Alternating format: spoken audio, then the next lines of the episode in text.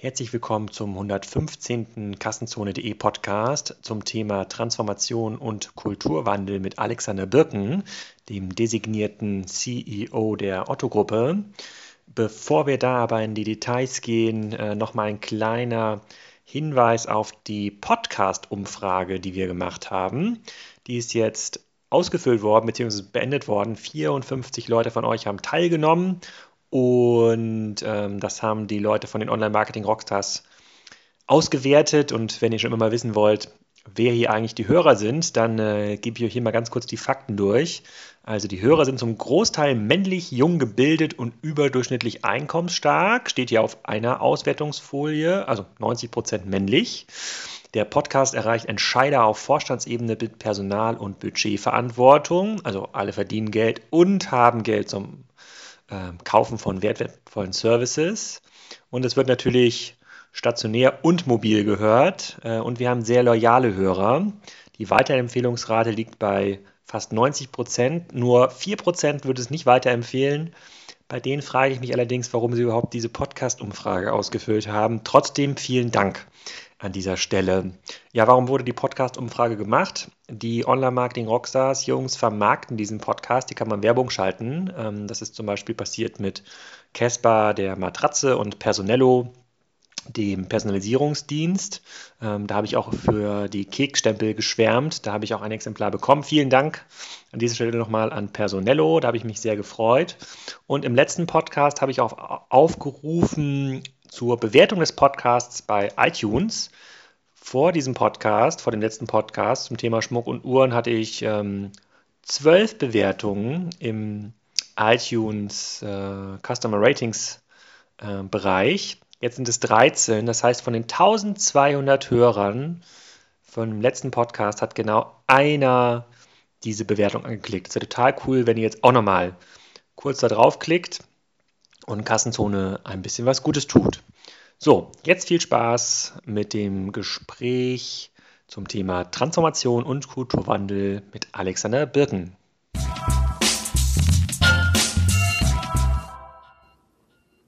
Hallo Alexander, willkommen zum Kassenzone.de Interview. Obwohl du berühmt bist, musst du einmal sagen, wer bist du, was machst du? Ich wusste gar nicht, dass ich berühmt bin.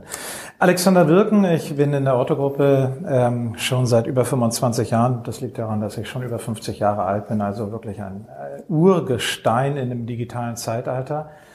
Ähm, ich habe viele unterschiedliche Funktionen im Handel schon äh, wahrgenommen, hier im Kerngeschäft äh, von Otto, in anderen Firmen der Otto-Gruppe, auch teilweise in Amerika, bin aber mittlerweile seit circa elf Jahren wieder jetzt zurück äh, bei Otto, bin hier im Konzernvorstand und ja, beschäftige mich mit der digitalen Transformation seit zehn, elf Jahren äh, sehr, sehr intensiv. Das ist auch so ein bisschen das Thema heute im Podcast, so äh, äh, digitale Transformation am echten Beispiel. Wir haben das ja immer sehr theoretisch besprochen. Ich habe mit dem Florian Heinemann da jetzt zwei Podcasts äh, ähm, zugemacht. Da haben wir uns auch mit dem Thema CIOs, bringt das eigentlich was, äh, auseinandergesetzt. Ihr ähm, seid mit dem Thema äh, alle dürfen sich jetzt duzen, sehr, sehr prominent gewesen, auch prominent in der Presse gewesen in den letzten ja, im letzten Jahr. Und auf der Neocom hattest du da auch einen äh, intensiven Vortrag drüber gehalten, über acht Thesen eigentlich dieser Transformation. Ähm, und da wollen wir heute mal drauf ähm, aufsetzen und uns überlegen, bringt das eigentlich was? Also was ist eigentlich die Gemengelage oder wie viel bringt das? Ähm, ist diese grundsätzliche These, Code und Daten stehen im Vordergrund versus Code und Daten sind eigentlich Mittel zum Zweck für ein gutes Produkt? Äh, kann man das eigentlich eher treiben? Und wie sieht das eigentlich in der Realität aus, um so der ein oder anderem äh, These, der so im freier Markt rumschwört, mal eine Antwort zu geben. Äh, bisher war es ja immer so, dass wir sehr, sehr abstrakt darüber gesprochen haben. Und äh, jetzt geht es mal darum, ob man damit wirklich ähm, Geld verdienen kann und ob das wirklich was, äh, was bringt. Vielleicht fangen wir mal grundsätzlich damit an, was ihr überhaupt darüber ähm, ähm, versteht, beziehungsweise was treibt euch denn dazu zu sagen, wir müssen das Unternehmen transformieren? Also von wo nach wo oder warum? Ja, wenn wir ganz vorne anfangen, das gesamte Thema der digitalen Transformation ist ja ein Thema, was oft dann mit den Kontratjew-Zyklen äh, verglichen wird, wo Erdöl gefunden wurde, Elektrizität etc. Ich glaube, dass die Veränderung durch die digitale Transformation noch viel, viel stärker ist. Es ist eher so etwas wie die zweite Renaissance, die wir hier erleben, wo eine Renaissance durch Buchdruckerei, Teilung der Kirche, Entdeckung von Südamerika, Wege nach, nach Indien, Globalisierung und durch den Buchdruck auf einmal ähm, Wissen demokratisiert wurde, verfügbar gemacht wurde. Und das sind eigentlich die Parallelen, glaube ich, eher zu dem, was wir heute in der Digitalisierung erleben. Also eine viel, viel stärkere Entwicklung, als wir in den letzten Jahrzehnten haben. Und die verändert alle Geschäftsmodelle, alle Industrien komplett. Ähm, und alle sehr unterschiedlich, bin ich zutiefst von überzeugt. Also Transformation im, im Wesentlichen, wesentlich ähm, für euch ein Grund oder der Auslöser ist, dass ähm, sich eure Geschäftsmodelle verändert und ihr deswegen die Leute mitnehmen müsst, um zu transformieren? Also schaut ihr Transformation im Sinne von unserer Organisation an oder unser Geschäftsmodell? Oder ist das beides? Nein, andersrum, andersrum. Eher von außen her schauend. Also wenn wir als erstes sehen, äh, was macht Digitalität mit uns, mit unseren Kunden? Wie verändert das Kundenverhalten? Was bedeutet Digitalität für uns intern? Das nächste Thema, was passiert in der Wettbewerbssituation? Wir leben in einer langjährigen Niedrigzinsphase, wo Liquidität keine Rolle mehr spielt. Ich bekomme Geld im Markt. Wir sehen, dass Technologie verfügbar ist in einem ganz anderen Maße. Und das verändert einfach alle Industrien und auch den Handel. Und im Handel erleben wir das ja schon seit, seit zwei Jahrzehnten, diese Veränderung. Nur diese Veränderung wird immer weitergehen. Und sich damit auseinanderzusetzen, was heißt es als Unternehmen? Technologisch, kulturell, für die Geschäftsmodelle, wo muss ich Geschäftsmodelle vielleicht adaptieren, wo muss ich Geschäftsmodelle vielleicht komplett auf den Kopf stellen. Das sind die Fragestellungen, mit denen wir uns auseinandersetzen. Und wie stellt ihr euch heute anders mit dieser Frage auseinander oder wie setzt ihr euch anders auseinander, als es bisher war? Weil Geschäftsmodelle, das ist ja auch das, was mir immer entgegnet wurde, wenn, wenn ich mich radikaler zum, äh, zum E-Commerce ausgedrückt habe, Wandel war schon immer da. Das war immer so die Antwort. Ja, das klar, diese Veränderung muss gemanagt werden, aber das, das gab es ja schon immer. Und jetzt sagst du ja, Transformation ist eigentlich die Antwort darauf, dass sich die, durch die Digitalisierung alles noch schneller ähm, verändert. Was bedeutet denn das hier? Also geht ihr jetzt anders daran? Geht ihr offener ran? Geht ihr risikoaffiner an neue Geschäftsmodelle? Hinterfragt ihr bestehende Geschäftsmodelle anders? Also nicht mehr in so einer äh, Matrik, wie stehen wir gegenüber Amazon, Quelle oder einem, einem ASOS da, sondern ähm, äh, ähm, wie, wie verhalten sich eigentlich die Kundenkohorten? Also was ändert es konkret, operativ? Ja, ich glaube, operativ das ist das ähm, eine andere Betrachtungsweise, weil die, die, der Grad der Veränderung ist im Augenblick viel, viel größer als noch vor einigen Jahren. Und die Verwerfungen, die daraus resultieren, sind aber viel, viel größer. Es ging ja, ich sag mal, wenn ich jetzt mal mit dem Kerngeschäft Otto anfange, da ging es ja um, um viele Jahre darum, wie schaffen wir das eigentlich aus einem Katalogzeitalter überhaupt ins Online-Geschäft hineinzubekommen. Und da haben wir ganz vorsichtige erste Schritte gemacht, haben tunlichst darauf geachtet, dass wir unsere Mitarbeiter alle mitnehmen und dass wir auch unsere Kunden mitnehmen, dass wir keine Umsatzeinbrüche haben, wie fast alle anderen Big Book Companies weltweit und die dann auch fast alle vom Markt verschwunden sind, so dass wir mit der richtigen Geschwindigkeit in der Wandlung waren. So, wenn ich jetzt heute Otto anschaue mit einem Online-Anteil von deutlich über 90 Prozent, von einem Mobile-Anteil im Besucherbereich, der auch bei 50 Prozent auch in diesem Kundensegment schon ist, die ja schon etwas älter sind als bei den ganz jungen DOW-Käufern. Heißt, 90 Prozent des Umsatzes kommen über Online-Kanäle? Ja. Über kann, kann, man, kann man die Aussage umdeuten im, der Katalog ist nur noch für 10% der Umsätze verantwortlich? Nein, der hat, der, der hat mehr Anschlusswirkung. Aber der, die, die, die, die, die Rolle des Katalogs hat sich komplett verändert. Mhm. Vorher war er da, um Transaktion zu stimulieren. Dafür ist er nicht mehr da. Das ist heute ein Marketing-Tool, der immer noch eingesetzt wird. Und ist ja, ich sag mal, diese, die Fragen finde ich mal sehr spannend, auch so mit dem Katalogen und Online und Retail. Ich glaube sowieso, dass das eine, eine ziemlich historische Betrachtung ist, diese Unterscheidung, und dass sie insbesondere eine intern verursachte oder gedachte Unterteilung ist, weil Kunden denken so nicht. Und wir sehen ja im Augenblick, dass dann nehmen wir einen MyToys als Pure Player, der jetzt gerade zwei Stationärgeschäfte, eins in der Hamburger City aufmacht mit 600 Quadratmetern, weil Retail eine Rolle spielt. Wir sehen, dass immer mehr Online Pure Player auch anfangen, mit Leaflets, Katalogen zu arbeiten, nur in einer anderen Form. Also ich denke mal, das geht weiter. Also wenn wir sehen, dass Otto heute 90 Prozent im Online-Geschäft ist, dann werde ich auch konkret auch mal von einem DAX-Vorstand angerufen und sagen, Mensch, äh, Herr Birken, Sie sind ja schon so weit, Sie haben ja die Transformation gemeistert. Dann sage ich mal meistens, vielen Dank für die Blumen, aber die haben wir mitnichten gemeistert. Weil die Transformation geht weiter. Weil diese gesamte Datengetriebenheit, ähm, die überhaupt die, die IT in der Form zu nutzen, algorithmusbasiert Prozesse zu verbessern, da stehen wir noch ganz am Anfang. Ich glaube, also diese Digitalisierung ist keine Frontend-Thematik, die irgendwo im Mobile oder auf meinem Desktop, im Webshop stattfindet oder in sozialen Medien oder ähnliches.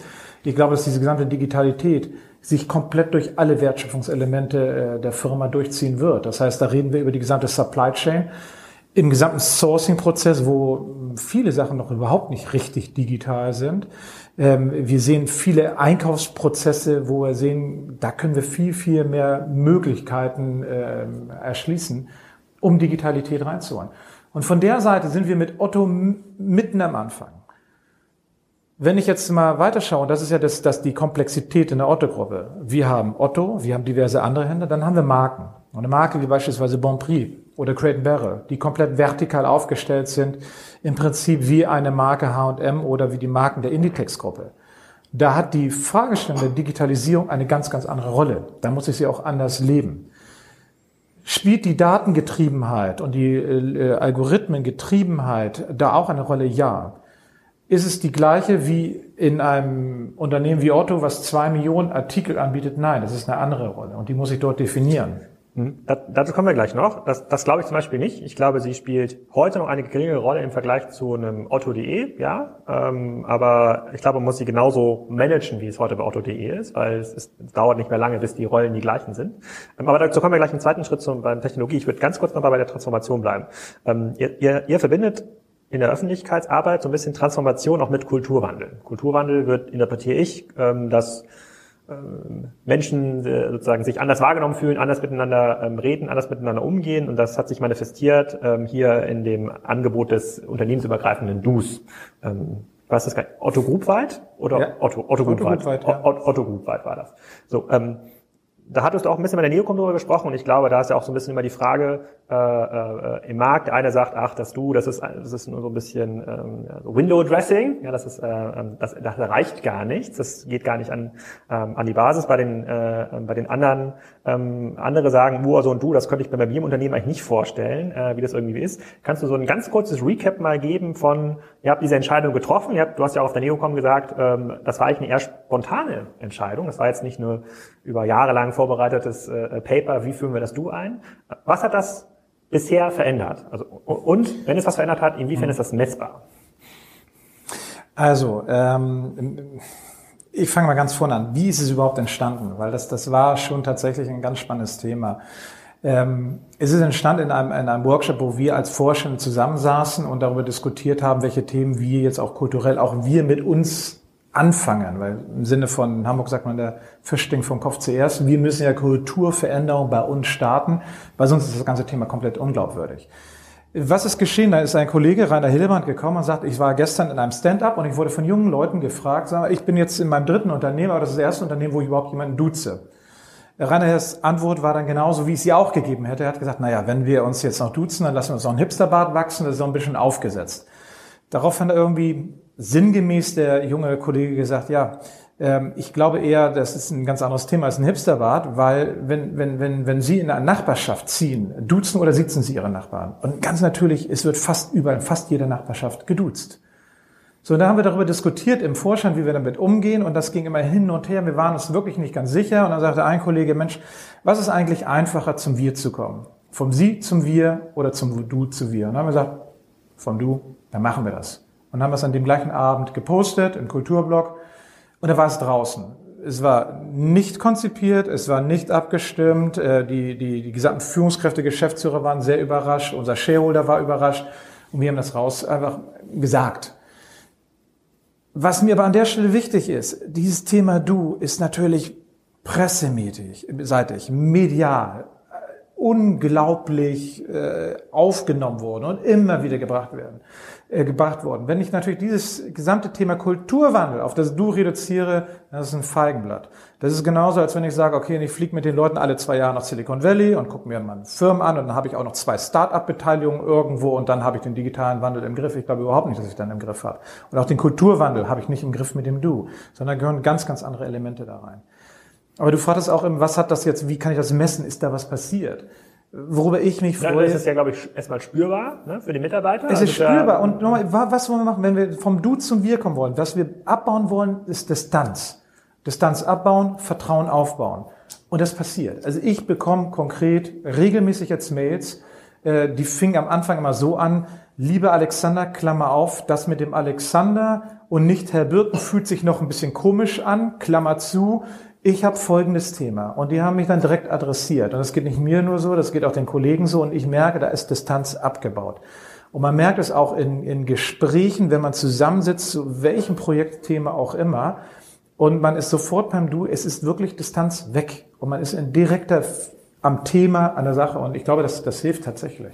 Okay, aber ich habe auch mal in, äh, in einem Vortrag, den wir hier gehalten haben, und ich habe auch, glaube ich, bei der Brands 1 Konferenz darüber gesprochen, erzählt, ich hatte, als ich noch bei Otto war, zwischen 2005 und 2011, hatte ich ja nie das Gefühl, dass die Leute mir, ob das jetzt Sie oder du Kollegen waren, dass sie in irgendeiner Form innovationsfeindlich waren oder nicht aufgeschlossen. Das, das, das gab es ja eigentlich nie, also auch keine Teilnehmer vom, vom Vorstand. Was ich immer kritisiert habe oder so als sehr, sehr bremsend aufgenommen habe, und da ist halt die Frage, ob das mit Transformation überhaupt lösbar ist. Es ist ein sehr großes Unternehmen, also ich habe für die Otto Einzelgesellschaft gearbeitet, ein sehr großes Unternehmen, das hat viele Stakeholder, viele Leute, die äh, ähm, äh, mitreden, mitreden wollen. Und in Konzernmeetings und, und großen Unternehmen heißt es ja immer so spaßhalber in der Konferenz, ja, es wurde schon alles gesagt, aber nicht von jedem. So, das war, in, äh, das war bei dem einen oder anderen äh, Fall, den ich dort äh, durchs Dorf getrieben habe, halt auch so. Und jetzt die Frage, naja, wenn die Leute ohnehin innovationsfreundlich sind, das war ja auch immer Dr. Ottos äh, ähm, Doktrin, sozusagen Innovation geht vor. Ähm, werde ich mit dem Du auch wirklich schneller, weil Geschwindigkeit ist am Ende das A und O und was immer falsch verstanden wird, und das ist auch bei vielen unserer Kunden bei Spiker, äh, ähm, äh, dem muss man das so ein bisschen erklären, ein digitales Unternehmen zu sein, heißt ja nicht, dass sich alle total lieb haben, dass alles äh, ganz entspannt läuft, sondern es ist sozusagen es ist viel, viel, viel, eigentlich viel hierarchischer und direkter geführt, möglicherweise in kleineren Einheiten, als das äh, in jedem Konzern in Hamburg äh, überhaupt vorstellbar wäre. Und deswegen frage ich mich, ist kann ein Du oder kann Transformation dabei helfen, äh, diese Entscheidungswege zu verkürzen? Oder kann man Transformation so gestalten, dass man sagt, okay, wir müssen jetzt eben nicht mehr auf die jährliche Vorstandssitzung äh, warten oder die monatliche Vorstandssitzung, um über Budget XYZ zu bestimmen oder zu entscheiden, obwohl das auch andere Vorstandsbereiche betrifft. Das ist ja, ist man, also kann man über Transformation eigentlich Kontrolle abgeben, weil das heißt es ja de facto. Man, man gibt Kontrolle ab und sagt, wir müssen risikoaffiner investieren, tun, machen, handeln, äh, was auch immer. Und dann verkauft man auf einmal Versicherung morgen auf otto.de. Das war irgendwie nicht abges äh, äh, ab, abgesprochen. Aber lässt sich das mit Transformation erreichen? Ist das, also ist das, ist das die Erfahrung, die ihr macht? Also ich sage mal so, mit dem Du lässt es sich nicht alleine erreichen. Deswegen, das wäre ja die Verkürzung Kulturwandel, Transformation auf das Du. Ähm, äh, du kann da auch helfen. Beispielsweise, wir nennen es gerne mal so die jungen Wilden. Wir haben ganz viele junge Leute, die einfach brillante, tolle Ideen haben, unkomplizierte Ideen, weil die auch einfach in dieser gesamten Shared Economy beispielsweise schon viel, viel stärker unterwegs sind als ich. Ich mag es noch, mein eigenes Auto zu haben. Meine Kinder nicht. Die sagen, ich brauche eigentlich, oder teilweise brauchen die gar kein Auto. Ähm, die, die Frage der Geschwindigkeitszunahme hat ganz, ganz viel mit dem Rollenverständnis der Führungskräfte zu tun.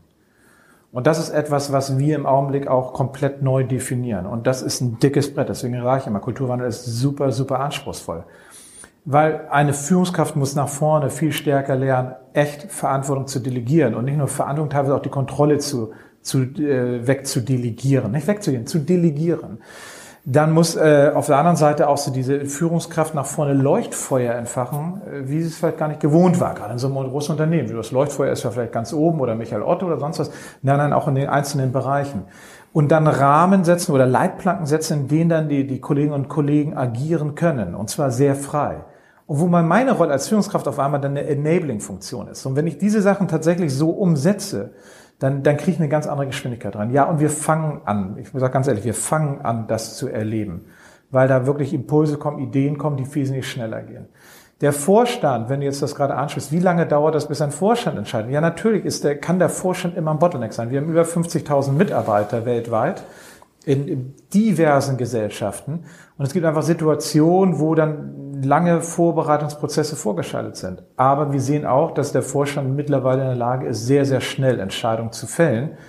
Ähm, dann müssen sie aber auch die Führungskräfte sich darauf einlassen und sagen, ich gehe jetzt auch mal los und lege etwas vor, was beispielsweise nicht hundertprozentig abgesichert ist, sondern wo ich sage, ich habe eine Idee, die ist zu 80 Prozent klar lass uns doch die starten und dann kommen diese ganzen berühmten Formeln mit, mit äh, Start fast und, und äh, Fail fast und but if, if it works, scale fast und bababababab. Ja, die kommen dann alle. Ganz ehrlich, das, das hat was mit Haltung der gesamten Kolleginnen und Kollegen zu tun. Vom Vorstand über alle Führungskräfte bis hin zu, zu jedem Mitarbeiter. Also möchte ich mal eine, eine These aus diesem Podcast mit Florian Heinemann ähm, hervorzaubern, ähm, weil so an dieser Stelle bricht für mich so die Logik der Transformation. Wir haben gesagt, wir haben da drin so ein bisschen besprochen, grundsätzlich ist es auch bei einem ähm, Facebook, auch mal beim About You oder beim Zalando, Zalando ja so, ähm, dass die Leute ab einer bestimmten Unternehmensgröße, ab unter auch einer gewissen äh, Zugehörigkeit zum Unternehmen ganz automatisch diese äh, Strukturen aufbauen, dass sie so ein bisschen ihre Bereiche verteidigen, dass sie auch Stabilität suchen, weil niemand hat ja Lust auf tägliches Erwartungsmanagement. Niemand hat Lust darauf, morgen den Mitarbeitern was ganz anderes zu erzählen als heute, weil das der Markt irgendwie bedingt. Und das führt dazu, dass man sich so ein bisschen äh, eingrenzen, abkapselt und äh, Bereiche verteidigt. Also man findet, äh, ich bin hundertprozentig sicher, dass man auch bei Salando und Amazon genau diesen Effekt findet. Das, und dann sage ich mir, okay, ähm, wenn das in der Natur der Sache von Menschen auch Organisationen liegt, eigentlich sich zu stabilisieren, also ein bisschen langsamer und risikoaverser zu liegen, dann kann man das ja nur aufbrechen, indem man, äh, äh indem man ja, eher in so eine Holding-Funktion geht und den Leuten auch wirklich ähm, nicht nur die Umsatzverantwortung, also das Upside gibt und sagt, du kannst machen, sondern auch das Downside mitgibt und sagen, okay, wenn du das äh, nicht gut machst, dann hat das auch einen negativen Impact auf dich. Und ich finde, in, in den Konzernen, in bestehenden Strukturen ist diese Downside-Modellierung fast nie möglich. Also man kann quasi, jeder will mehr Entscheidungsfreiheit, mehr Möglichkeiten über Budget zu entscheiden. Aber wenn man den mal fragt, okay, du kannst, äh, du kannst dir zwei Millionen investieren, aber wenn das nicht gut läuft, so, dann hat das auch Auswirkungen auf deine konkrete Incentivierung, so wie es ja in einem Startup auch ist. In einem Startup-Umfeld ist es aber so, dass es ja dass es ja keine Risk Perception gibt. Ich, ich muss ja nichts verteidigen. Ich, ich laufe immer nach vorne und gucke auf, guck auf Chancen. Und da, äh, da war ich in dem, äh, in dem, im Flo Heinemann Podcast, sind wir so ein bisschen an die Grenze gekommen. Das ist halt extrem schwer zu managen. Das liegt nicht daran, dass äh, die Leute das nicht wollen, diese Freiheitsgrade nicht wollen. Ähm, das ist in größeren Organisationen sind fast nie in der Lage und deswegen bricht es ja auch bei Facebook und bei Google mit Alphabet und bei Amazon eigentlich permanent auf, um neue Dinge ähm, ähm, zu ermöglichen. Deswegen, das, und das führt mich zu der Frage, seid ihr schon an dieser Stelle oder sagt ihr, nee, man muss quasi Organisation für Organisation, also ein Otto, ein Heine, ein Credit Barrel, ein Manufaktum, ähm, einzeln betrachten, immer äh, situativ entscheiden, was man da eigentlich macht und wo die eigentlich äh, ähm, stehen, weil sofern muss man auch sein, Transformation und Digitalisierung ist ja nichts das nicht schön ist im Sinne, jetzt geht's allen besser, sondern die Leute müssen äh, schneller, äh, viel selbstständiger, viel risikoaffiner entscheiden. Neun, neun von zehn Leuten sind dafür nicht gemacht. So, das ist auch unser Erlebnis eigentlich in den, in den Unternehmen. Jetzt die Frage, kann man das mitigieren, dieses Risiko in einer Transformation, oder lässt man das auf sich zukommen? Ich glaube, das ist, äh, wie du es beschreibst, das ist in der Natur der Sache des Menschen. Der, der Mensch liebt Ausgeglichenheit, Balance, Gleichgewicht, Sicherheit. Ich glaube, das gehört zu unseren Grundbedürfnissen. Ähm, auf der anderen Seite gibt es genügend Menschen, äh, die auch das Besondere, die Herausforderung lieb, äh, lieben und, und irgendwie neue Wege gehen und, und daran einen riesen Gefallen finden. Das ist in der Natur des Menschen. Zweitens, Firma, die eine gewisse Größe hat, da bildet sich dann einfach auch ein, ein, ein, eine Mittelstufe an, an, an Führungskräften, die genau in solche Systeme hineingeht, die einfach nach, nach Stabilität und Verteidigung des, des Status quo und des Erreichten äh, sich ausrichtet. Das, das ist was völlig Normales. Und das ist dann auch völlig egal, ob das die Company in Deutschland oder Amerika ist, ob die in Silicon Valley sitzt oder ob die hier sitzt. Das spielt überhaupt keine Rolle. Das hat eher eine, eine, eine Größenabhängigkeit als alles andere. Und deswegen ist es auch wichtig, dass wir genau dieses Thema ähm, äh, firmenbezogen, branchenbezogen und auch lebenszyklusbezogen uns anschauen. Man muss einfach sehen, dass die äh, eine, eine Situation beispielsweise, du hast gerade Crate angesprochen, bei Crate und Otto völlig unterschiedliche Situationen sind. Vom Marktumfeld, vom Lebenszyklus, von, von der Genese, wie die eigentlich entstanden sind, was deren eigene DNA ist. Deswegen sagen wir auch, der Kulturwandel, da gibt es nicht one size fits all. Wir haben ganz klar die Dimension des Kulturwandels definiert, aber wie die ausgeprägt sind in unterschiedlichen Firmen, das muss in den nämlichen Firmen definiert werden. Das wird dann auch mit uns äh, sehr intensiv im Vorstand diskutiert werden. Das ist dann wiederum mhm. unsere Aufgabe. Aber das, ich kann nicht sagen, oh, wir haben jetzt bei Otto Dien die Erkenntnis, das müsste jetzt in Chicago bitte bei Crate auch mal, das funktioniert nicht. Ähm, ja, und ich glaube, das ist ein, ein ganz, ganz anspruchsvolles Thema ist, äh, weil wir müssen Menschen tatsächlich aus der Komfortzone holen und wir wollen, wir wollen Verhaltensmuster stören und teilweise auch zerstören. Und das ist Genau, das sagt sich jetzt einfach, aber das ist ja total schwer, weil es ja es eigentlich gegen das gewollte Muster ist. Ja, ja natürlich. Aber ganz ehrlich, eine, eine, eine große Organisation mit mehreren Milliarden Euro Umsatz, zu transformieren, in als echte Digitalalter zu, äh, Zeitalter zu bringen, das ist keine leichte Aufgabe. Und das ist auch, das ist, das ist nicht alles immer nur Fun. Es gibt da ganz viele Fun-Elemente, weil da sind ganz viele Themen, wo, wo wir begeisterte Menschen haben. Ich, ich sag mal, du kennst es ja selbst wahrscheinlich, als hier Lotse programmiert wurde das war eine Begeisterungswelle im Haus, weil sie fachbereichsübergreifend gelaufen ist tatsächlich, äh, weil einfach modernste Scrum- und Agilitätsmethoden angewandt werden, äh, wurden und tatsächlich auch Leute von draußen auf einmal festgestellt haben, wow, was da bei Otto geschieht, ist total cool, da will ich dabei sein. Ja. Und die findet man auch. Auf der anderen Seite gibt es aber auch andere Prozesse, wo beispielsweise durch Einsatz von Algorithmen auch schlichtweg Arbeitsplätze wegfallen. So, und das ist kein Fun. Da muss man sehen, wie man damit dann auch das äh, umgehen kann und wie man da durchsteuert. Okay, ich, ich, ich würde jetzt einmal mal überschwenken an dieser Stelle auch in den Bereich Technologie. Also wir kommen gleich nochmal zurück auf das, äh, okay. auf, das, auf, das, auf das Thema Transformation, weil wir hatten ja die Quintessenz in dem Flo Heinemann Podcast war, man muss sich eher darauf konzentrieren, die Koalition der Willigen zu bilden. Und das war noch ein bisschen offen, tut man das außerhalb des Unter Unternehmens oder konzentriert man sich innerhalb einer Transformation, also jetzt innerhalb der Otto oder bei Otto Einzelgesellschaften, konzentriert man sich auf die, die es verstanden haben und wollen und denen gibt man mehr Macht, Geld, Freiheiten, was auch immer oder äh, versucht man alle mitzunehmen, wo ich extrem skeptisch bin, muss ich fairerweise sagen, weil das einfach zu viel Zeit kostet, zu viel äh, Managementaufwand. Aber du hattest ja eben schon gesagt, dieses Thema Transformation ist nicht abgeschlossen mit, jetzt haben wir 90 Prozent Online-Anteil erreicht äh, bei Otto, sondern da geht es erst weiter.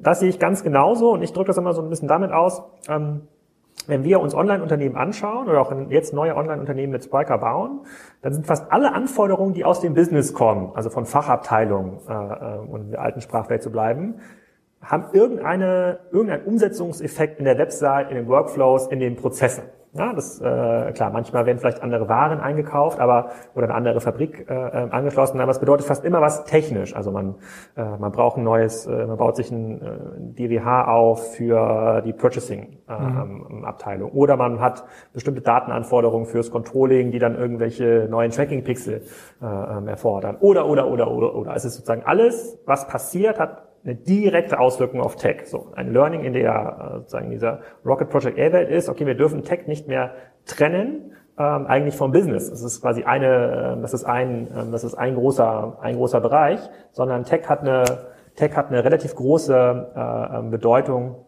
äh, für das Unternehmen und ist eine Business Unit geworden. So und deswegen sage ich und und ähm, Technologie und Daten, das ist eigentlich der Kern des Unternehmens. Darum herum braucht man Leute, die das bedienen und alle Anforderungen, die der Markt hier reinspült, die, die, diese Anforderungen denkt man sich ja eben nicht mehr aus, indem man besonders gutes, äh, eine besonders gute Selektion von Geschäftsmodellen und Märkten macht, sondern der Markt bestimmt relativ schnell, äh, äh, äh ob das Marktplatzmodell für Otto relevant ist oder ob man jetzt mhm. nochmal äh, sowas wie Private Shopping als Funktion braucht oder oder oder oder oder. So, darum muss man sich kümmern und deswegen muss, muss eigentlich Technologie und äh, ähm, und, ähm, und und Code im äh, also Code und Daten im Kern des Unternehmens ähm, ähm, stehen. Und ich glaube, das ist im Rahmen der Transformation ist das extrem schwer lösbar, weil man so man dreht die Wertschöpfungskette auf den Kopf. Man sagt vorher Einkauf, Marketing, Logistik, Produktion und IT sitzt im Keller, in Anführungsstrichen, und, und führt aus. Und jetzt sagt man, wenn wir uns mal About You anschauen, so, dass einer, der macht irgendwie Marketing, der andere macht äh, Marketing im Sinne von Daten, der andere macht irgendwie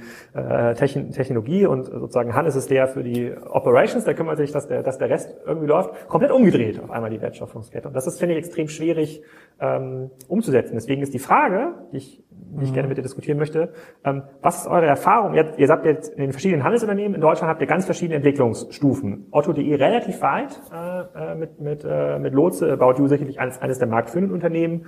Ähm, ältere Kataloghändler aus Süddeutschland noch nicht so weit, ohne hier Namen nennen zu, äh, zu wollen. Ähm, Außerhalb der Otto-Gruppe, gewiss. auch. Und äh, jetzt ist die Frage, wie, also Stimmt diese Code- und Datenperspektive? Okay, Stimmst okay, du damit überein? Okay. Und wenn du damit übereinstimmst, sozusagen, was ist eure Lernkurve in diesem Veränderungsprozess? Also im Grundsatz, und zwar in der Richtung, wie du sie beschreibst, bin ich komplett bei dir, komplett bei dir. Und das ist ja auch der, der Grund, warum About You Collins genauso aufgesetzt wurde, wo, wo wir eigentlich faktisch auf der Fläche äh, äh es für einen Außenstehenden schwerfällt zu unterscheiden, wer ist da jetzt eigentlich Technologe, ITler, wer ist eigentlich Fachbereichskollege. Hm weil die arbeiten dann Hand in Hand und da wird an, an den konkreten Themen immer gearbeitet. Auf der Fläche heißt, auf der Bürofläche? Auf der Bürofläche, wirklich mhm. miteinander. Da, da ist eine Verwebung von Technologie und Fachbereichsthematik komplett gegeben. Und ähm, das ist schon so etwas wie für mich wie ein Role Model, ein Vorbild, was wir auch an vielen Stellen im Konzern umsetzen müssen.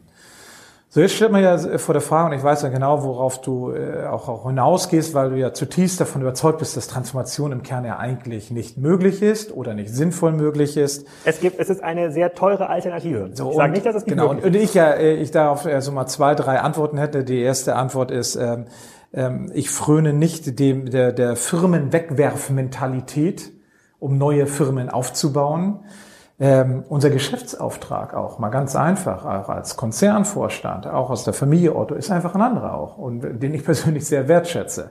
Da steckt die Transformation mit im Auftrag drin. Ähm, dritte Antwort. Wenn ich mir das anschaue, natürlich gibt es Beispiele. Und Axel Springer ist ja natürlich das am meisten zitierte äh, positive Beispiel, wo man zu einem genau richtigen Zeitpunkt auch in, in digitale Firmen investiert, auch sehr intelligent investiert hat und auch desinvestiert hat in tradierten Branchen bis hin zum Stammhaus mit dem Hamburger Abendblatt, was man verkauft hat, wo alle früher gedacht haben, das kann man sich gar nicht vorstellen, die diesen Weg in dieser Konsequenz gegangen ist, äh, sind.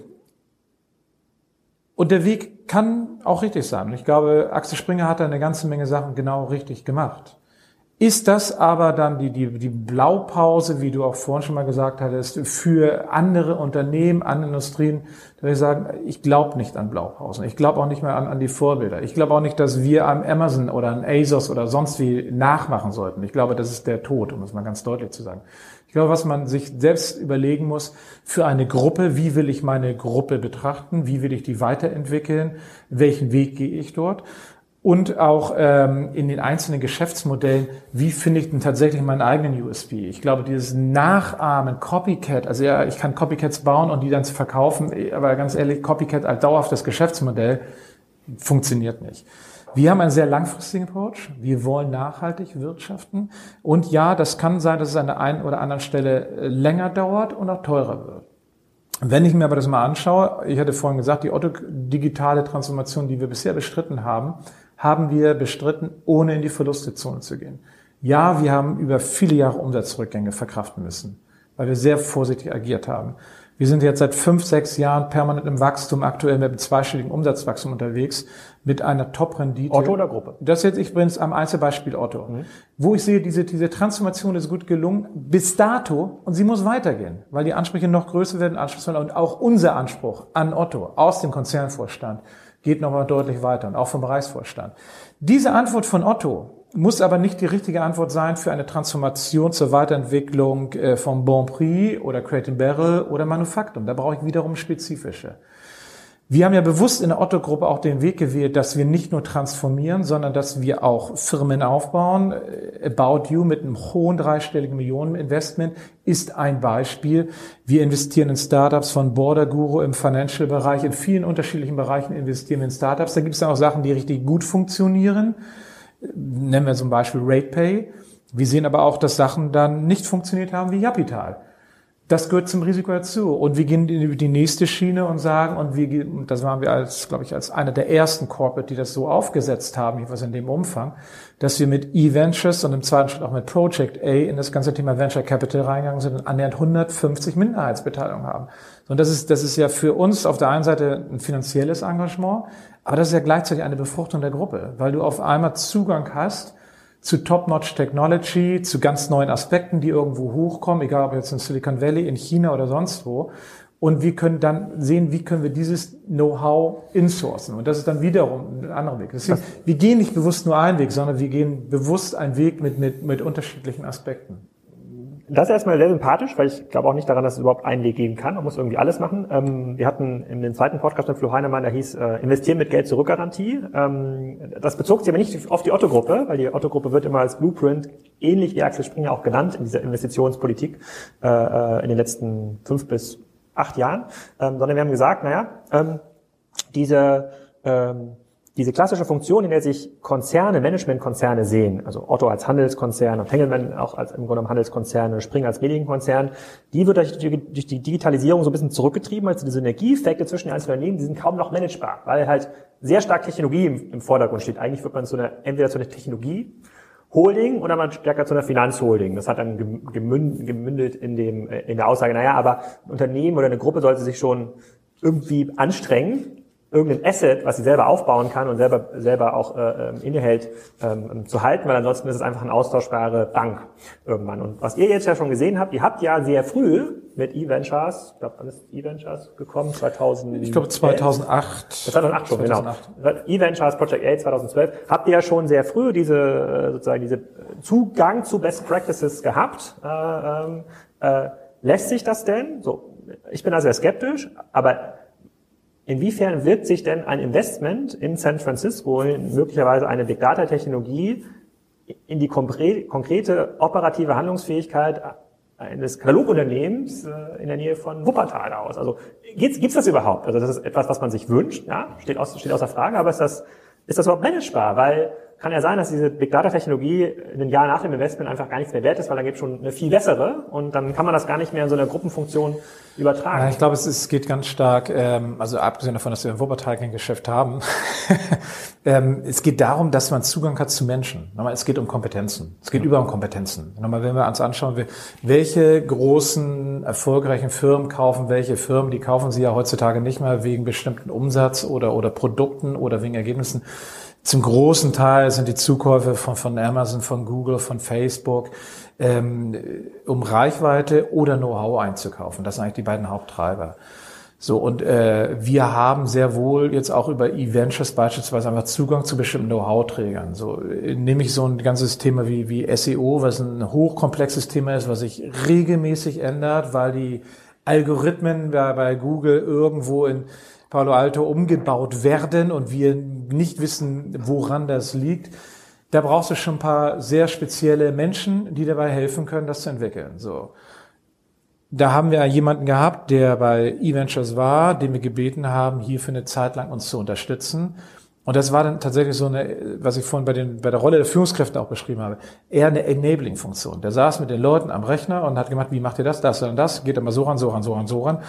Und du kannst dann das halt messen. Dann siehst du die Sistrix-Zahlen an und siehst, wie, wie, wie die Sichtbarkeit auf einmal nach oben geht.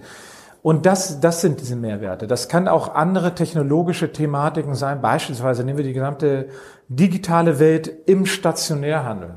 Ich bin zutiefst davon überzeugt, die wird sich radikal zu den nächsten Jahren verändern, weil die, die, die gesamte Technologie wird on the floor sein. Die wird im Stationärhandel spürbar erlebbar sein. Deswegen sage ich auch, diese ganze Kanaltrennung, die funktioniert nach vorne überhaupt nicht mehr, weil ich glaube, dass das wird, das wird nahtlos ineinander übergehen. Und dann gerade mit dem Mobile im Stationärbereich, da wird sich die Welt komplett verändern. Und wir sehen, es gibt einige amerikanische Firmen, die sind da ganz, ganz weit vorne. So, und die haben wir kennengelernt zu einem Zeitpunkt, ähm, wo noch niemand hier in Deutschland groß über die gesprochen hat. Und haben uns dann angefangen, mit denen auseinanderzusetzen, an welcher Stelle macht das vielleicht Sinn, mal mit denen auch mal einen Piloten äh, aufzusetzen und etwas zu entwickeln. Das sind natürlich nicht Sachen, wo die heute den riesen Umsatzhebel haben, sondern das ist alles F&E-Labor, wo wir uns, uns rantesten und ausprobieren und gucken, wie funktioniert so etwas eigentlich. Und ich glaube, da ist ein riesen, riesen Lässt sich das formalisieren? Ihr habt, ihr, ihr oder auch du seid ja ein Anhänger dieser Chief Digital Officer Officer-Funktion. Also zumindest gibt es die bei einem oder anderen Unternehmen schon. Und das ist ja eine Funktion, die man der bestehenden Geschäftsführung oder der neuen Geschäftsführung mit an die Seite stellt und sagt, okay, diese konkreten operativen Fähigkeiten, die können wir so schneller in einer Organisation äh, ähm, verankern. Habt ihr damit gute Erfahrungen gemacht? Also könnt ihr sagen, lässt sich ein Unternehmen, was transformiert werden muss, besser, schneller transformieren mit einem CDO oder CIO oder weiß gar nicht, ob es noch mehr Bezeichnungen dafür gibt. Also die ja, CTO vielleicht noch, Chief Technology Officer. Ähm, also ich, also erstmal, ich glaube, die Rolle eines CDOs und CIO definiere ich zumindest unterschiedlich. Okay. Ähm, aber ich sage mal, im Kern, worum geht es denn, wenn wir diese, diese Officers, und das haben wir in der Tat in mehreren Geschäftsführungen ergänzt, warum haben wir diese Rolle geschaffen? Weil die meisten Geschäftsführer irgendwo in einem Alter von Ende 30 bis vielleicht Ende 50 nicht diesen tiefen technologischen Background haben. Weil die Unternehmen in der Vergangenheit Handelsunternehmen waren. So, äh, aber ein kleines Zahnbeispiel. Bei Otto von 4400 Mitarbeitern sind mittlerweile 1000 Mitarbeiter in E-Commerce, BI, technologischen oder IT-Bereichen. Also mit IT-Ingenieurswesen-Background. Das heißt, auch Otto als Einzelgesellschaft wird mehr und mehr zur Technologiefirma. Ja. Ähm, aber das schließt eigentlich an, an eine Frage, die du vorhin gestellt hast, die ich noch nicht, noch nicht komplett beantwortet habe.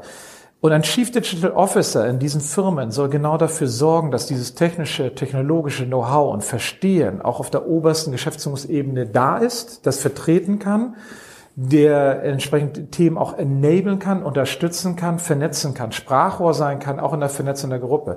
Nochmal ein Riesenasset, was wir in der Otto-Gruppe haben, durch die ganzen vielen unterschiedlichen Geschäftsmodelle.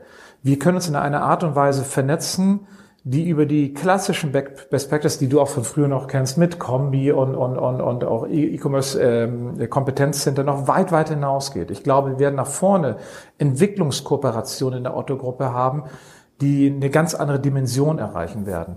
Und wenn wir diesen ganzen Kollaborationsansatz fahren wollen, dann brauchen wir auch Menschen, die in der Tiefe die Chancen der Digitalität auch verstehen und auch den technologischen Background haben. Und deswegen ähm, haben wir gerne diese Leute. Aber ich kenne auch alle Argumente, welche Verantwortung haben Sie, können Sie durchgreifen, äh, äh, wo haben Sie eine direkte P&L-Verantwortlichkeit, wie funktioniert das, ist es eine Querschnittsfunktion und so weiter. Und auch da gibt es, glaube ich, keine richtige, eine eindeutige Antwort, weil da musst du dir mal anschauen, in welcher Situation ist eine Firma und wie ist das gesamte äh, sagen wir, rechtige, restliche Organigramm, wie ist eine Firma aufgestellt. Andersrum ausgedrückt, wenn du mich da wieder nach dem Role Model fragst, ja natürlich, ich würde am liebsten eine Firma haben, wo wir keinen Chief Digital Officer haben, weil egal welcher Bereich es ist, der atmet permanent Algorithmen, Datengetriebenheit ähm, und, und, und eine Technikgetriebenheit. Aber, und das ist das Thema, wir sind auf dem Weg. Ja. Wenn du bei Otto mal vor... Dann sagst du zusammengefasst, das ist zwar nicht gut, aber es ist die beste Alternative. Es, es, ich glaube, es ist für uns heute und hier. Es ist, ähm, also ich, ich würde gar nicht sagen, dass es nicht gut ist. Ich sehe heute, wo wir heute stehen als Gruppe, dass es an vielen Stellen genau die richtige Lösung ist, um die Umsetzungsgeschwindigkeit zu erhöhen, um in die digitalen Transformation voranzukommen.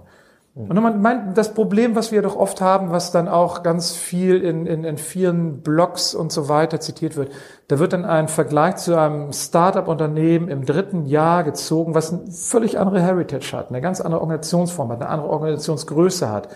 Natürlich konnten wir bei Collins äh, gleich anfangen, äh, von der Minute Null das so aufzubauen, wie man es heute aufbaut. Wir haben Legacy-Systeme, wir haben die, erstmal die, die Kolleginnen und Kollegen, die wir haben, mit denen wir die, die, die Welt erobern wollen. Und das ist natürlich eine völlig andere Situation, weil die vielleicht anders sozialisiert wurden, weil sie ganz andere Erfahrungen gesammelt haben. So, und dann kommst du aber wieder zu dem Thema, wir sind ein Unternehmen, was nachhaltig wirtschaftet, was auch Werte nach wie vor wichtig findet und wir dann nicht sagen, okay, dann wird die erst jede Firma irgendwie nur noch ausgequetscht und ausgewrungen, das Geld genommen und woanders investiert. Weil wir sind keine Finanzholding. Wir wollen auch keine Finanzholding werden. Ich glaube auch übrigens zutiefst nicht, dass eine Finanzholding die Antwort ist auf die Frage einer digitalen Transformation. Nee, glaube ich auch nicht. Ich glaube, es ist eine mögliche Antwort, aber es ist keine gute. Ähm, diese sozusagen stellen wir diese CIO-Frage kurz zur Seite. Wir kommen jetzt auch schon ein bisschen zum äh, ähm, sozusagen zum Ende unserer Fragestunde. Ähm, da würde ich nochmal zurückkommen auf das Thema, äh, der DAX-Vorstand äh, ähm, ruft an und, äh, und fragt was. Bisher ist es ja so, also wir, wir setzen euch auch mal so ein bisschen diese Blueprint-Rolle und sagen, okay, schaut doch mal, wie diese äh, sozusagen diese Innovationstransformation angefangen haben mit einem Investment in E-Ventures, mit einem Investment in Project A, mit dem Aufbau von, äh, von einem Liquid Lab, äh, mit auch einem sehr, sehr progressiver Investitionsstrategie aus meiner Sicht, ähm, auch schon in meiner Zeit, als ich noch hier war, ob das jetzt was war wie Jaluk oder Schlafheit und andere, also schon mit dem Satelliten Satellitenaufbau. Ähm, das ist unsere Erfahrung, das war gut für Otto für, äh, für diese Zeit, aber das heißt überhaupt nicht, dass das ausreicht für die Zukunft. So, jetzt ruft aber der DAX-Vorstand an und wir haben jetzt ganz viele B2B-Unternehmen, mit denen wir jetzt irgendwie ähm, arbeiten und die fragen, äh, wenn sie jetzt anfangen, hier, wir wollen jetzt mit, mit Spiker einen Marktplatz bauen oder wir wollen jetzt, keine Ahnung, wir wollen auch sowas wie Contoria oder wir wollen, wir wollen das About You für whatever sein. So, insofern. Ist auch immer übrigens gut, dass ja You gehört ja immerhin zu euch, also ist ja besser, diesen Vorwurf aus, einem, aus einer Innenperspektive zu bekommen. Ähm, die, ähm, äh, die fragen immer, reicht das eigentlich aus? Und dann sagen wir, nee, sozusagen ist ein total sinnvoller Schritt, technologisch schon mal genau die richtige Richtung. Ähm, aber Learning ist, man muss irgendwie alles machen. Ruf doch mal den äh, Rainer Hennebrand an oder den Alexander Birken, die schlagen sich jetzt hier schon seit zehn Jahren mit diesem Problem äh, äh, ähm, durch die Gegend. Was, was sagst du denen konkret? Also was ist deine Empfehlung für diesen äh, DAX-Vorstand, ähm, äh, der, der sagt, okay, ich habe jetzt hier ein Projekt, soll ich wirklich diese zwei Prozent meines Umsatzes jetzt hier digital stecken? Ist das nicht schon ein bisschen zu viel? Also was sagst du dem? Also wie nimmst du den mit? Transformierst du den auch? Ja, ich, ja, ich glaube, ich glaube auch da, ich sage, da könnte ich mir gar nicht anmaßen, in, einem, in einer völlig anderen Industrie, denn empfehlen zu geben, sind es zwei Prozent, ein Prozent oder drei Prozent, kann ich gar nicht beurteilen. Aber ich glaube, die Mechanismen, die dahinter liegen, sind die gleichen. Die, die Frage ist äh, beispielsweise, wie bin ich technologisch geprägt? Wenn wir über immer die, die gesamte digitale Transformation kulturseitig äh, nachdenken, an vielen Stellen haben wir ein Problem, dass wir einfach eine ausgeprägte Silo Verstände oder Verständnis haben. Silos mit ausgeprägten Hierarchien. Und ich glaube, dass das die, die Bottlenecks sind, die einfach die Geschwindigkeit rausnehmen aus so einem System. So, wie man das dann löst als Einzelfirma, ich kann sagen, an welchen Themen würde ich arbeiten. Aber ich glaube, da muss ich mir sehr spezifisch anschauen, ähm, liegt das an der Organisationsform, liegt das an den Verantwortlichkeiten, liegt es an den Prozessen, liegt es an den Schnitten? Haben wir wirkliche echte Owner von Prozessen? Gibt es die überhaupt im Haus oder gibt es sie nicht im Haus? Ich glaube, ich musste mir die Wettbewerbsarena anschauen. Also Frage nochmal, Liquidität ist keine Begrenzung mehr heutzutage. Ähm, ist das, gibt es andere Wettbewerbshürden, dass dann nicht irgendwann jemand sagt, ich gehe jetzt in diesen Markt und, und investiere jetzt hier kräftig? Das kann hier aus Deutschland kommen, das kann aus, aus, aus Private Equity Fonds kommen. Äh, nochmal, machen wir uns nichts vor, was passiert, wenn äh, die Chinesen sagen, die sehr viel Liquidität haben, wir stecken jetzt einfach mal 10 Milliarden in das gesamte Thema Zahlungssysteme Deutschland, weil Deutschland ist der zentrale europäische Markt, das ist auch hochrelevant. Lass uns da mal reingehen und nach Deutschland räumen wir Rest Europa auf und wir wollen das Zahlungsthema beherrschen. Weder Handel noch Banken noch sonst wer hat diesen Ball bis dato so aufgenommen, dass wir eine deutsche oder gar europäische Lösung hätten. Gibt es nicht. Das ist, da kann man reingehen. Also über solche Sachen aus der Wettbewerbssicht muss man sich dann auch auseinandersetzen. Ich denke, man muss sich mit der gesamten Kultur, mit der Technologie auseinandersetzen und dann danach würde ich sagen, wie gehe ich daran? Ich glaube, es gibt nicht dieses holzschnittartige Muster. Ich glaube, die Welt ist viel, viel komplizierter, als dass man da ähm, Antworten geben kann. Ich kann Fragen stellen, oder, oder Tipps geben, worum würde ich mich kümmern, welche Ecken würde ich schauen, welche Themen würde ich angehen. Und ganz ehrlich, ich glaube, was ein Riesenvorteil ist hier in der Otto-Gruppe. Die Otto-Gruppe hat schon, oder ganz konkret Michael Otto persönlich, hat damals Rainer Hillebrand den Auftrag gegeben, kümmern Sie sich mal bitte ums Internet. Ich glaube, das Internet, das wird relevant für uns. Und schon, wir hatten alle noch überhaupt keine Ahnung, ich war noch nicht mal in der Gruppe zu dem Zeitpunkt, wir hatten alle keine Ahnung, was bedeutet überhaupt Internet. Michael Otto hatte das genau richtige Gespür gehabt. Und ich glaube, wir haben an vielen Stellen ähm, äh, die richtigen Schritte gegangen oder sind gegangen, damit, damit wir da reinkommen in dieses ganze Thema und haben null Probleme, auch hier weitere, auch konsequente Veränderungsschritte zu gehen oder auch in Investitionen zu gehen. Wir haben dann komplettes Backing von der Shareholder-Seite und ich glaube, das ist auch ein Riesenvorteil. Okay, also dann ähm, fasse ich das mal so zusammen. Also ich, ich hoffe, dass die Transformationsprojekte, die jetzt noch angeht, erfolgreich sind, dass man in Zukunft von einer Art Otto Group Tourismus äh, sprechen kann, nicht vom Silicon Valley Tourismus, wo dann Vorstände kommen und sich mal anschauen, wie das, äh, äh wie das ist. Das wünsche ich mir wirklich von Herzen, dass das bei euch klappt. Ich bin immer noch sehr, also ich bin eher ein Skeptiker bei diesem Thema, weil ich wenig ähm, erfolgreiche Projekte gesehen habe, weil der Markt sich zunehmend schneller wandelt und ähm, es extrem schwierig ist, innerhalb dieser Geschwindigkeit äh, ähm, ähm, zu managen. Aber ich gebe dir recht, bei dem einen oder anderen Punkt würde mir jetzt auch keine bessere Alternative an, an, äh, einfallen. Und ich hatte mal einen Artikel geschrieben bei Kassenzone, hieß die, die Kosten von nichts tun. Da würde ich dir immer sagen, dann lieber die etwas schlechtere Alternative, als weiter zu warten und, äh, äh und zu suchen. Ja, du bist der Grundskeptiker, weil du immer von der äh, äh, lieber etwas tun, anstatt äh, nochmal, die, aus meiner Sicht ist es in den, in den Rahmenbedingungen, in denen wir unterwegs sind, genau die richtige Lösung. Aber es gibt Alternativen. Wir haben über das Springer-Beispiel gesprochen. Die, die haben es anders sich aufgestellt, die haben sich anders aufgestellt. Ja, und, und es gibt auch andere Beispiele. Wenn ich jetzt auch den, den äh, Burda-Konzern nehme, ja, das ist auch immer stärker eine Finanzholding und geht aus dem Verlagswesen hinaus. Das ist okay, ja. Da muss jeder, glaube ich, seinen eigenen Weg finden. Ich glaube, unser Weg ist richtig. Und ich sage mal, woran ich das festmache, ist einfach, ich sehe, dass die Relevanz von, von, von, von großen Firmen der Otto-Gruppe permanent im Augenblick steigt. Also Relevanz im Sinne von Umsatzwachstum, Relevanz im Sinne von Customer Lifetime Value, äh, im Sinne von Customer Retention, wo ich das festmachen kann, die Relevanz steigt. Und ähm, wir sind aber mit nicht mit, wie nochmal, wir sind nicht mit der ganzen Gruppe durch. Wir haben ein sehr heterogenes Portfolio. Einige sind sehr weit vorne, einige müssen noch ganz schön weit gehen. Deswegen glaube ich auch zutiefst an den kollaborativen Ansatz, wo wir dann diese Firmen dann auch nochmal in eine ganz andere Ebene heben können. Aber ich sehe schon sehr wohl, dass es nicht eine, Notlösung ist oder ähnliches, sondern dass es etwas ist, wo ich im Augenblick wahrnehme, ja, es klappt. Und trotzdem sage ich gleichzeitig, äh, und es wird noch lange, lange dauern, man wird nie durch sein. Sorry, es ist kein, kein, kein, kein endlicher Prozess.